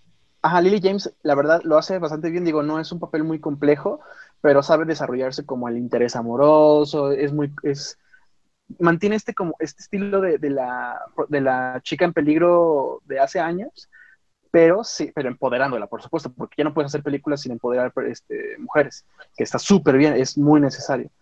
Eh, Kevin Spacey, bueno, creo que ya ni tengo que decir, digo, alejados de House of Cards, este es Kevin Spacey como siempre lo hemos querido ver. Eh, Jamie Foxx se la rifa, John Hamm es un dios. sí, qué bárbaro, sí, neta. Este, podría saltarme más, más, más, más, pero eh, Baby, el aprendiz del crimen, como le pusieron en nuestro México lindo y querido, Ay, sí. este, está muy, muy chingona. Eisa González también lo hace muy bien. O sea, no es como, yo- yo- no, yo- es, no es, perdón, como, como Salma Hayek o Sofía Vergara, que va a ser la típica latina con el acento este exagerado. Así es. Te la crees como gringa, intensa, eh, sociópata. Y, a- y aparte, así como dices que todos tienen como que su, su- su parte sobresaliente, yo me quedé sorprendido porque ya cuando la lleguen a ver, hay una secuencia donde ella tiene el control de la escena y se la lleva, güey. O sea, yo me sorprendí y dije, ¿a poco ella podía hacer esto, no? Sí, yo creo sí, que mucho tiene ver con Edgar Y se la o lleva sea, con John Hamm en pantalla. O sea, está muy cañón. sí, o sea, sí, yo creo que la dirección de Wright en actores ha crecido muchísimo, ¿eh? Cañón. O sea, aquí se nota cañón. Porque aparte, ¿sabes? No, o sea, siendo sinceros, su única dirección de actores había sido Simon Peck y Nick Frost, Así es. Sí. que, que, pues ellos siempre van a ser de, de los chicos chistosos en todo lo que hagan. Y después pasó a, a Scott Pilgrim, que pues es- era poner a este, ¿cómo se llama? A Michael, Michael Cera de, Sí. de chavito in- introvertido, que es De él, básicamente a su Michael Cera, papel. de Michael Cera. Sí, exacto. Exactamente. Sí. Entonces que de repente pases a esto tan cabrón, en el que ya tienes un drama con, con comedia, con, con acción, y que los actores estén tan bien, tan bien dirigidos, la verdad sí, sí está muy, muy chingón. Sí, ¿Qué, yo creo qué que le Muy agregarías tú? Yo creo que fíjate que, que este, esta parte como de la, de lo que cuentas, de lo que digo en la entrevista, tiene mucho que ver con el proceso creativo de Scott Pilgrim también, ¿eh? O sea, Brian Lee O'Malley, que es el, el creador de los cómics, también empezó Scott Pilgrim haciendo lo mismo. Y yo creo que fue un, un buen referente del director previo para que, para que yo creo que ya se pudiera animar a hacer algo como, como que yo creo que también ya lo tenía en mente, ¿no? O sea, ya crear como una, una película redonda, como es esta, Ujú. Y que se convierte, y yo lo puedo decir, se convierte en, la prim- en el primer blockbuster de Edgar Wright cuando ese Sí. debió haber sido Scott Pilgrim, que lamentablemente entre el mal manejo de publicidad de Universal, la mala distribución, todo creo que fue una película bastante menospreciada, pero todo eso que le debían a Wright, tanto yo creo que tanto por Scott Pilgrim como por Ant-Man, lo logra ya aquí, o sea, es, es su película, es la película del verano, como dices tú, yo creo que aparte de Dunkirk, que ya sabemos que Nolan, pues ya Nolan está como, ¿cómo se diría? Ya está pues reconocido, ¿no? O sea, de Nolan ya sabemos que podemos esperar una película buena y todo, pero Edgar Wright viene a ser como el gran flashazo del verano porque es un director que a lo mejor casi nadie conoce, que, que no sabían su propuesta y que es lo que a mí me, me da gusto, que ya conociendo al director y sabiendo que, ah, este es el director de, de Baby Driver, la gente puede acercarse a sus obras pasadas y ver cómo ha sido la evolución del director. O sea, desde la trilogía de Cornetto, desde Scott Pilgrim, y también yo creo que ya podría ser un buen referente del que vean el qué dejó Edgar Wright al no terminar Ant-Man en su estilo visual, ¿no? Que hay Sí, un estilo cañón. visual que, que Sí. Peyton, Reed, Peyton Reed se agarró, creo que mucho, por no decir poco, de- del estilo que ya había dejado Edgar Wright y el, el, el estilo de humor, porque ya no está, o sea, él- él lo dejó definido. O sea, ustedes ven Ant-Man y es una película de Edgar Wright, pero dirigida por alguien más. Sí, pues como hablamos la otra vez, o sea, los directores de Marvel son marionetas al final de cuentas. Entonces, o sea, Así es. Y, y es triste porque cuando estaba incluso yo leyendo un, un, un, un, este, como un, me puse como a empaparme un poco del Cinematic Universe ya, ahorita que viene ya lo nuevo. Recuerdo cuando Kevin Feige sí dijo, ¿no? O sea, de, es que yo contraté a Edgar porque él va a agregar una visión diferente al universo Marvel y que la fregada y pues te quedas así como de, ¿y luego? ¿Qué pasó con eso, no? Y luego, ¿por qué te quedaste en lo mismo de siempre? Exacto. Diferente Y es malo, acuérdense. Yo- Sí. Pero fíjate que yo creo que este es un, aparte de, de que es una, es una gran película, y creo que es la gran película comercial de Edgar Wright, todas han sido comerciales, pero esa es como la referente. Yo creo que también es como un buen revés para todos aquellos que a lo mejor le llegaron a cerrar la puerta alguna vez o que no creyeron en la visión. Creo que esto sí va a cambiar muchísimo el cómo ven a Edgar Wright antes y ahorita.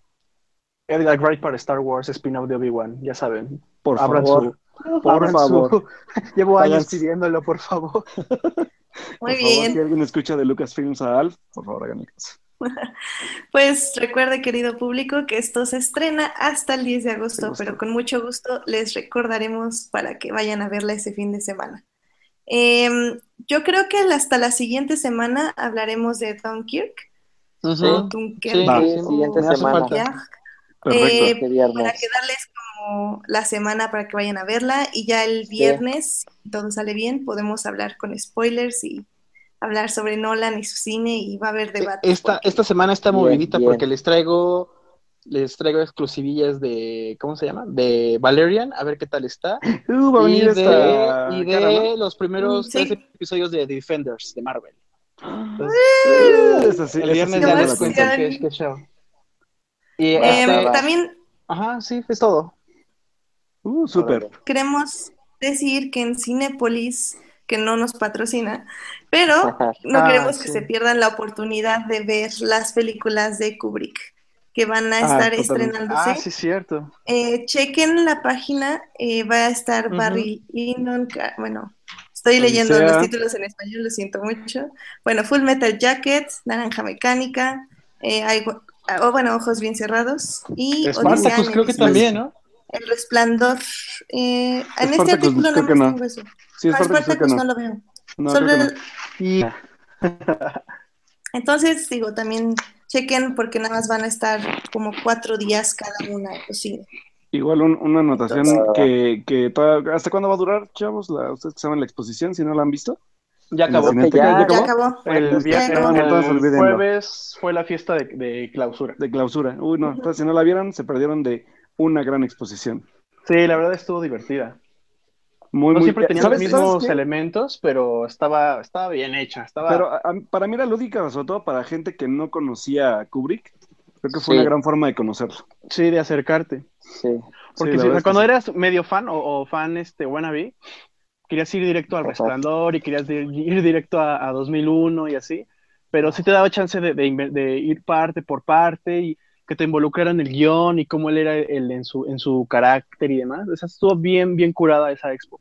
Sí, estuvo muy, muy bien. La verdad es que, y aparte, desde, o sea, podías ver a Kubrick desde sus inicios. Eso era lo mejor.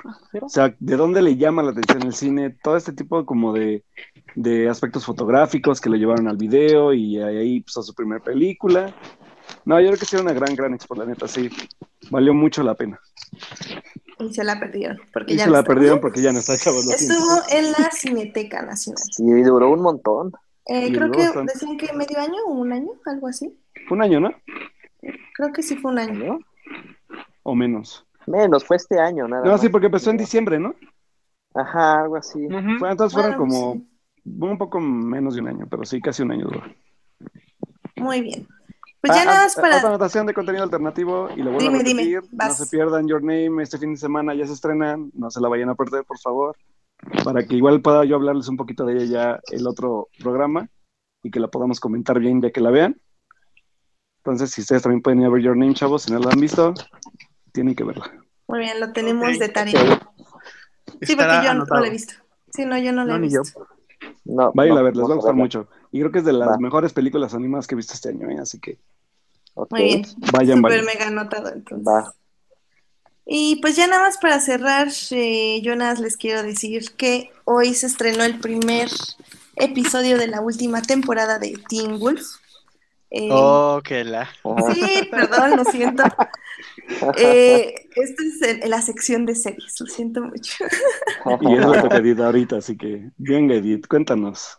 No, pues nada más así rápido. eh, publiqué Es la ya. última temporada, ¿va? Es la última, última temporada. Digamos que Teen Wolf eh, fue una de las primeras series que empezó a dividir sus temporadas en dos partes. No sé, creo, creo que ya se los había dicho en el anterior programa. No. No, No, creo que no, no, hecho no. Empezó siendo con dos episodios, la primera y segunda temporada, pero la tercera eh, ya fue con 24. Y el showrunner no quiso como, como justo que pasara con Arrow o Flash ahorita, o sea, que se alargara como mucho la trama por 24 episodios. Entonces dijo, las voy a dividir en dos partes, 3A y 3B. Oh. Entonces, exacto, Wow. entonces 3A es una temporada con su propia trama, su propio desarrollo, y 3B era otra trama completamente diferente. Obviamente relacionado un poco con lo que va la historia, pero pues eran otros villanos, otro, otros tipos de problemas para los héroes, etc. Em, ahorita se va a estrenar la 6B eh, y esta temporada ya es la última y estos van a ser creo que 12 episodios y se va a terminar la serie después de 100 temporadas y digo 6 temporadas y más de 100 episodios.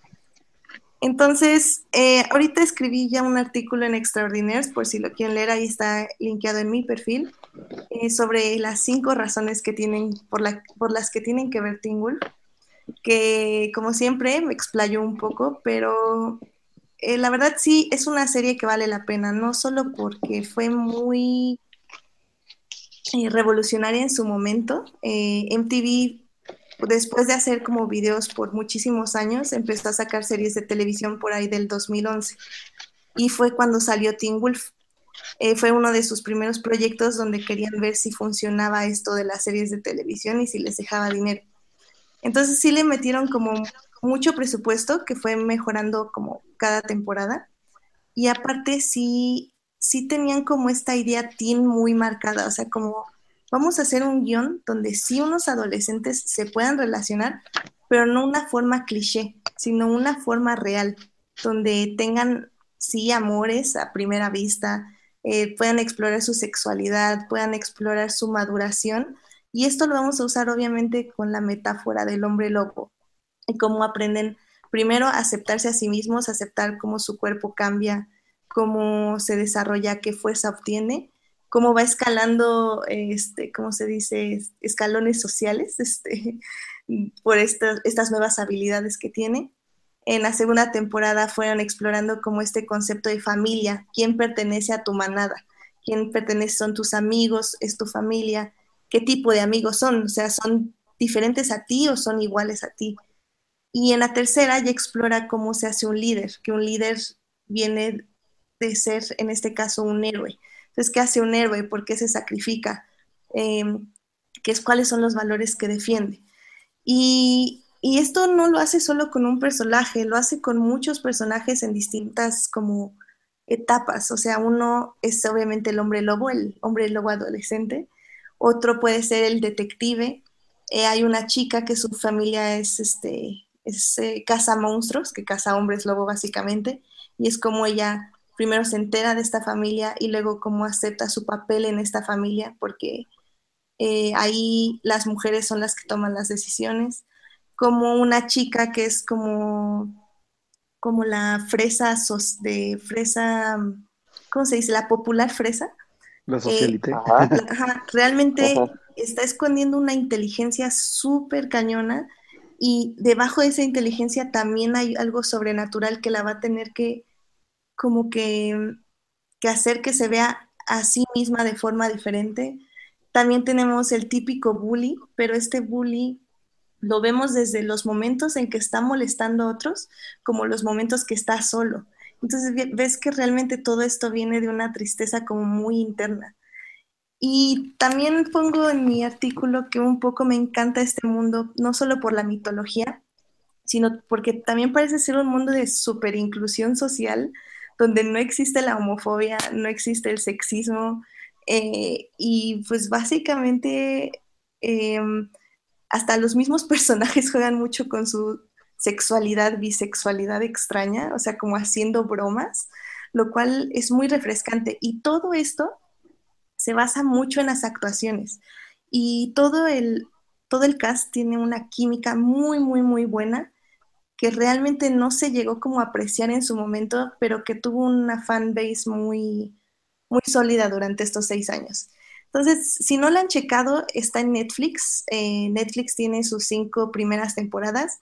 Mm, Hace muy poco empecé el rewatch. La primera temporada no, enve no ha envejecido nada. O sea, se siente como si la hubieran estrenado ayer, sinceramente. Así de actual es el asunto. Entonces, oh. chequenla, vale muchísimo la pena verla. Sale, sale protagónico este chavo, el de... Dylan O'Brien. El de Maze Runner, ¿no? Ajá, de hecho, eh, en Teen Wolf fue su primer papel como actor.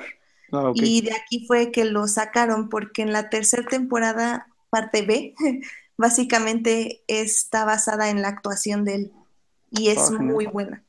Eh, ya en las otras temporadas, en las películas yo ya no lo vi tanto, sí vi Maze Runner, pero sinceramente no me acuerdo mucho. Vamos a verlo ahora en The Assassin, ay, ¿cómo se llama esta película? También salió el tráiler.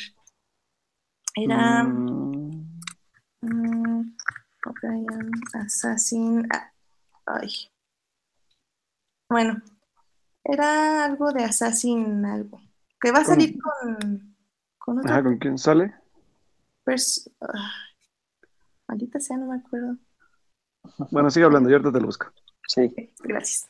Em, entonces, pues sí, o sea, básicamente. sí American una- Assassin. American Assassin, claro. Em, es una peli- es una serie que sí es para adolescentes, tiene una trama muy adolescente, eh, pero maneja muy bien el suspenso porque también el showrunner le gustan mucho las películas de terror. Entonces va a haber muchos asesinos, va a haber capítulos como enfocados a tramas donde están encerrados en la escuela. Todos los escenarios siempre va a haber como como de esos tipos de que te espera un asesino en cada sombra. Este, mm, no le va a temer al gore, eh, siempre va a haber mucha sangre, va a haber momentos eh, de terror psicológico muy fuerte para los personajes. No sé, hay un episodio donde todos se encierran en un hotel y debido a una, una hierba, se podría decir, eh, tienen como alucinaciones donde todos se quieren suicidar. Entonces, es un capítulo muy fuerte porque realmente ves como los temores de todos los personajes y, y pues que finalmente son temores que todos hemos pasado, de no ser aceptado, de no ser querido, de hacer mal las cosas, de cometer errores una y otra vez. Entonces, la verdad vale mucho la pena. Que obviamente no es Breaking Bad, no es este Mad Men, también ténganlo en cuenta, pero no es una mala serie. O sea, es una serie entretenida, es una serie que los va a hacer reír y que tiene muchos aportes que creo que se pueden disfrutar. Entonces, pues, disfruten, vean Teen Wolf y pues es como mi recomendación de la semana mientras voy, mientras estas, este, estos meses voy a estar llorando porque ya se nos va Teen Wolf. Pues ahí está en Netflix para que la chequen. Yo igual yo creo que voy a empezar a checar o aunque sea ver el piloto. Sí, vean el piloto, es, es bastante bueno. Y pues va, gracias por la recomendación. Y aparte, Sí, pues ya, sí. y aparte a mí me gusta, ¿sabes qué? Que luego verlas ya cuando se van a acabar. Porque así ya sigo todo el hilo y no tengo que estar esperando todo, tanto. ¿no? Sí, exacto. Sí, la verdad Ajá. sí, De lo hecho, estoy o sea- haciendo. ajá. De hecho, por ejemplo, Breaking Bad yo sí la vi, ya terminada, y la vi todita de jalón. Ah, no, eso está padrísimo. Sí, Entonces, yo Está muy también la vi ya cerca del final. Sí, digo, Teen Wolf, por ejemplo, creo que la quinta temporada baja un poco, pero digo, es normal y, y siento que van a acabar bien. Van a, es un buen momento para terminarla. Creo que no, no la alargaron más de lo necesario. Entonces, súper bien. va a ser una serie bastante redonda. Y se nos fue Alf. Entonces, yo creo que ya es hora de terminar también. Sí, yo creo que Muy ya. bien. Muy bien, Es- chicos. Pues bueno, muchas gracias por acompañarnos. Eh, también les queríamos nada más decir rápidamente que ya van a poder descargar los audios eh, de estos podcasts. Eh, voy a poner los links en nuestra página de WordPress y pues para que los disfruten y los puedan ya oír en cualquier lado. Sí, ya los pueden bajar a sus iPods, a su celular, a donde quieran, para que nos puedan ir escuchando. Y pues si lo van escuchando y tienen algún comentario de, de ese episodio, pues igual ya saben que estamos en redes sociales. Así que, pues, ¿cuáles son tus redes sociales, Edith? Mis redes son HTIDA. Ahí pueden en seguir, sí. Muy bien. ¿Y en Tumblr? Igual, sí, sí, tienen Tumblr. Y yo se Eh, los recomiendo mucho. Sí, Tumblr tengo un blog que se llama Adictio Visual y también estoy escribiendo en Extraordinaire. Eh, estoy haciendo los recaps de Game of Thrones y esta semana voy a hablar un poco más de Teen Wolf en Extraordinaire. Para que se les antoje un poco más la serie, ¿no? Bien. Ujú. Súper. ¿Tú, Melvin, tus ¿Y redes? usted? Yo, Señor. mis redes sociales, arroba melvslog, en Twitter e Instagram. Muy bien. Y bueno, yo presento rápido las de Alf. A Alf lo pueden encontrar como Alf Noriega en Twitter. Al- Alf Noriega F. Así que acá, acuérdense que el señor tiene más, más chismes que nosotros porque él está involucrado en ese, en ese mundo. Exacto. Y este, pues ahí lo pueden seguir. Luego está tuiteando como algunos pues opiniones de lo que ya va viendo previo a, a los estrenos oficiales y este algunos, sobre todo la parte como de chismes de Star Wars, que si quieren seguirlo a él, él los va a tener muy al tanto. Y pues bueno, yo me, yo también me despido, yo soy Alberto Molina, yo este, ahorita ya tengo una, ya subí una reseña de Dunkirk, por si quieren adelantarse para seguir la plática del otro programa. Este, ya, ya me, ya me, ya, ya me rendí ante Nolan de nuevo, entonces ahí lo pueden leer. y me pueden seguir en, en, mi, en mi Twitter, que es donde podemos seguir más la conversación acá chida, que es este Alberto Molina, Molina con doble O, Molina. Y pues este, pues no sé, algo más que quieran agregar, chicos. Nada más, que tengan Pues nada. muy buena noche todos. Igualmente a Buena todos. semana. Y ya descarguen nuestro primer episodio que ya lo van a subir al ratito. Muy bien. Muy Bien. Nos despedimos. Que tengan buena noche y nos vemos noches. en la semana. Bye. Bye. Bye.